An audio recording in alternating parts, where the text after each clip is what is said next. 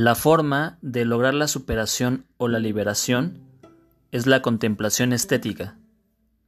Dice Lenoir, en la contemplación estética el ser está todo él absorbido por lo que contempla, y lo que es conocido ya no es la cosa particular, sino la idea, la forma eterna, la objetividad inmediata de la voluntad.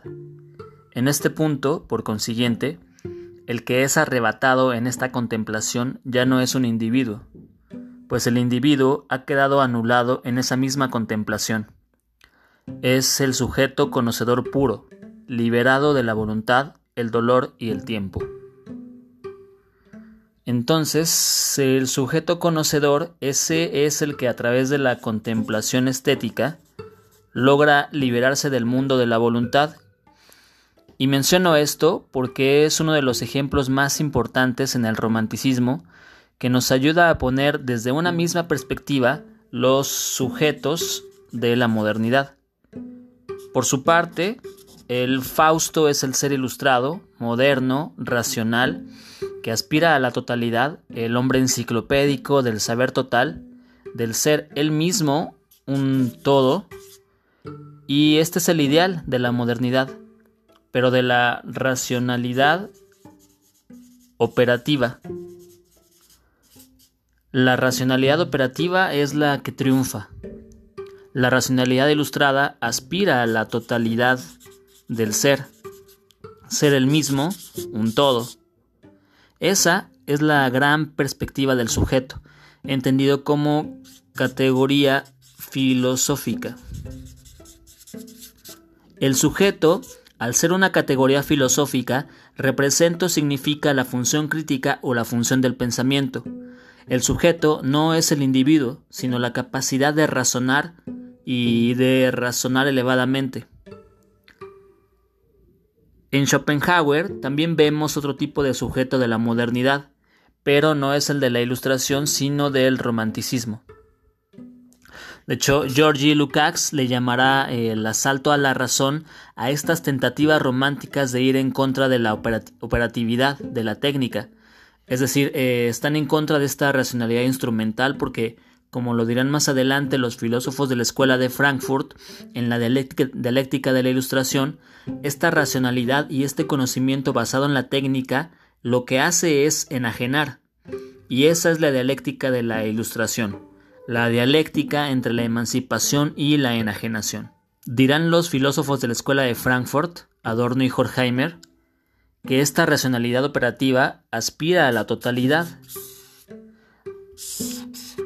dirán que la modernidad en el más amplio sentido de pensamiento en continuo progreso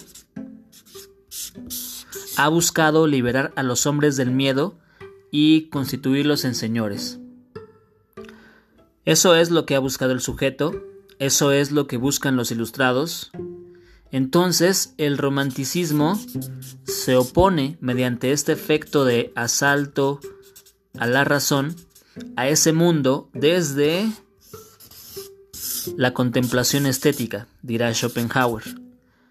Y cada uno de los distintos filósofos románticos tendrá su manera de oponerse a esa racionalidad instrumental.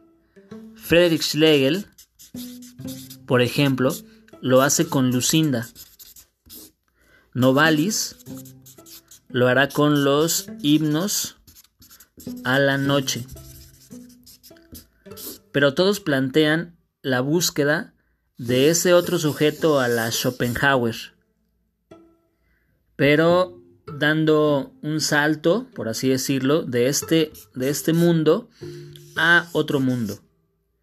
Novalis, en los himnos a la noche, lo hace desde el sueño, el sueño es el vehículo para ir de este mundo a otro mundo, al mundo de los sueños y de regreso.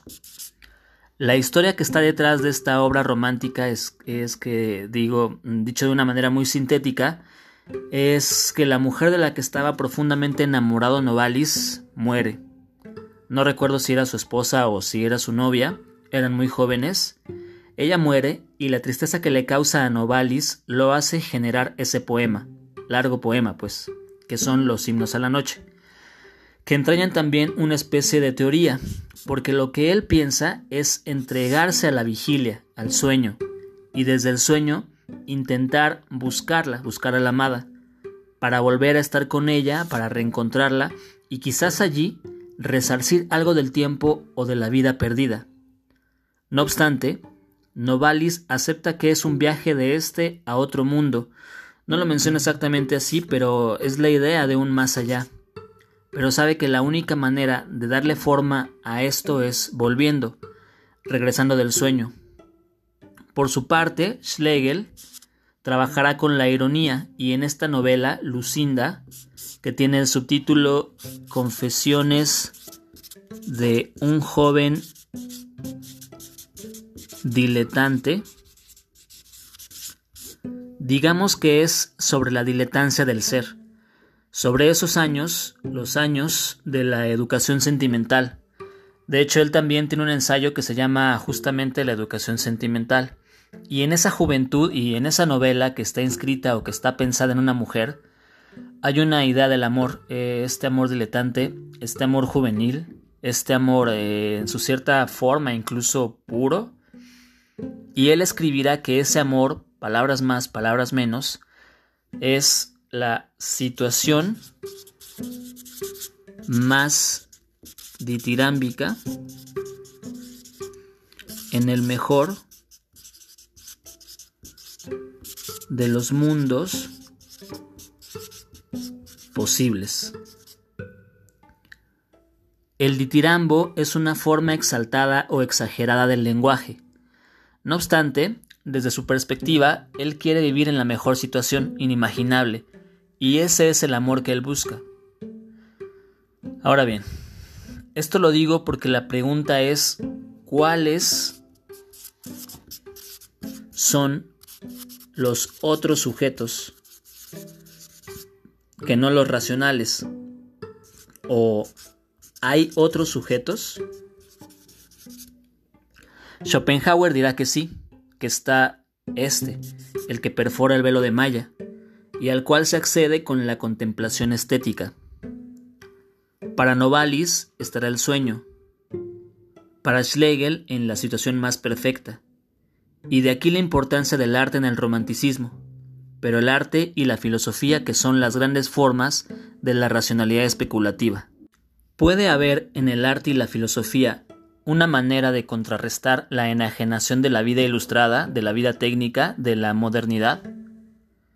Y cuando decía que la dialéctica de la ilustración está aquí, es porque justo esa dialéctica se conforma de enajenación y de la idea de, liberación, o, para plantearlo en términos marxistas, emancipación.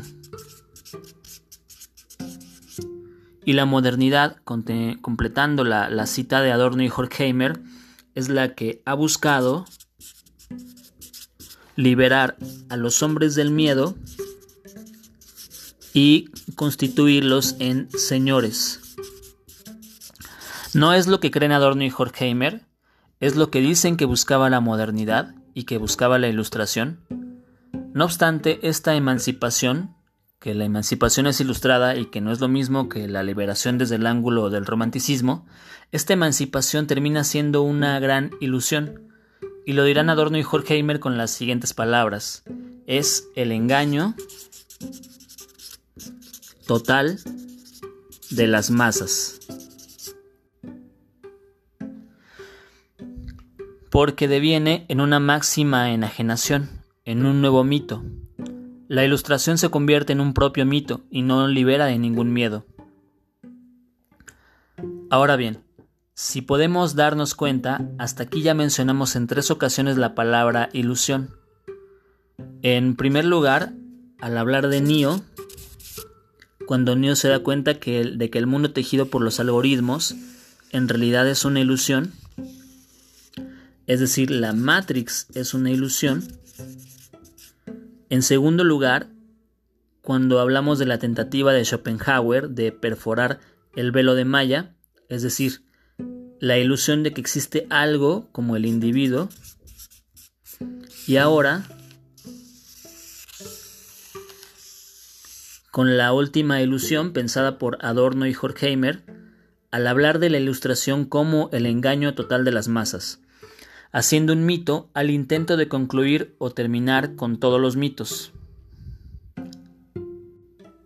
Vuelvo al texto Analogía e Ironía, apoyando algunas ideas que estaba diciendo hace un momento en este texto Analogía e Ironía. Octavio Paz está hablando de la poesía romántica sobre todo y mencionará lo siguiente. Los románticos hacen del sueño una segunda vida y aún más, un puente para llegar a la verdadera vida, la del tiempo del principio. Algo parecido a lo que mencioné con Novalis y con Schlegel, pero fundamentalmente con Novalis, pensando en la vigilia y en la noche y en el sueño, como aquí ya lo he mencionado, y señalaré esta parte. El sueño es una segunda vida, de acuerdo a lo que dice Paz sobre los románticos, y mencionará aún más. Es un puente para llegar a la verdadera vida, que no es otra que la vida del tiempo del principio, dirá Octavio Paz. Volvemos a estas ideas sobre el retorno, sobre el pasado. Como mencionaba Schelling, la verdadera meta es un retorno al punto de partida, el origen, el tiempo del principio. Y aquí me es necesario hacer un gran regreso porque sin quererlo vuelvo a llegar a uno de los autores que han sido importantes en mi formación intelectual en cuanto a teoría y sobre todo teoría de, la novela, que es el filósofo húngaro Georgi Lukács. Estoy viendo dónde escribir esto. Eh, pero esto de la vuelta al origen, al punto de partida, al tiempo del principio y el sueño, junto con otras formas, es una manera de plantear ese regreso. Pero el regreso a qué? Curiosamente en esta imagen que estoy haciendo o que voy a hacer, el regreso no es un hacia atrás, sino es un hacia arriba. Es una especie de ascensión. ¿Pero a dónde? Diríamos que al mundo antiguo. Y aquí es donde entra en escena este filósofo húngaro que se llama Georgi Lukács. Algunos le dirán Lukács, digo yo no sé cómo se pronuncia, y su famosa teoría de la novela. El mundo antiguo es la oposición al mundo moderno, y entonces en este largo ensayo, o larga teoría, que se divide creo en cuatro ensayos, el primero de ellos se llama Civilizaciones cerradas y es una exploración sobre el mundo antiguo, el mundo cerrado, dirá en algún momento del texto que son los tiempos felices, y a fuerza de repetirme porque es un texto al que recurro constantemente, citaré el inicio de ese texto que hasta me lo sé de memoria. Dice, Bienaventurados los tiempos que pueden leer en el cielo estrellado el mapa de los caminos que les son abiertos y que deben seguir. Así inicia Civilizaciones Cerradas de la teoría de la novela. Y hay una franca ironía en esta manera de escribirlo, como si fueran una especie de sagradas escrituras, al hablar de bienaventuranzas. Él está hablando, como decía, de estos tiempos que podemos llamar los tiempos felices, o dicho de otra manera, los tiempos sin historia, y más concretamente él hablará y por eso esta especie de división que hago entre esta parte del esquema eh, arriba y la de abajo, pensando en la de arriba como una especie de ascensión idealista. En esta fracción que es una especie de, de grieta, lo que emerge y lo que ocurre es la filosofía. Es la gran ruptura del mundo antiguo que devendrá en la ideología moderna. La filosofía es la gran escisión y esa decisión es de la unidad del yo con el universo. La filosofía quiebra esa unidad. Hemos dicho que en esta primera frase o idea de la teoría de la novela se advierte unos tiempos felices, completos, como lo dice el título, cerrados, ¿no? Son cerrados porque todo está a la vista, todo está al alcance, todo está de acuerdo con la, con la experiencia, todo es armónico, las cosas corresponden y esas correspondencias son visibles. No hace falta cuestionarse sobre el sentido, porque el sentido está, como dije, al alcance. Pero cuando empiezan a llegar las preguntas, estas son el gran antecedente de la filosofía. Las preguntas, que pueden ser en un principio peregrinas o cualesquiera, al cabo de cierto tiempo devienen o se elevan a rango de problema. Y cuando llegan a este punto, aparece la filosofía. Y en la filosofía se inserta, sobre todo en la filosofía moderna, que es a la que nos estamos refiriendo, la idea del sujeto. El sujeto es la gran centralidad. El sujeto, en tanto la expresión individual o la actualización individual de una capacidad crítica, junto con la razón, estas dos son el corazón de la modernidad y, valga la redundancia o la insistencia de, como lo decíamos anteriormente, de la modernidad entendida en el más amplio sentido de pensamiento en continuo progreso.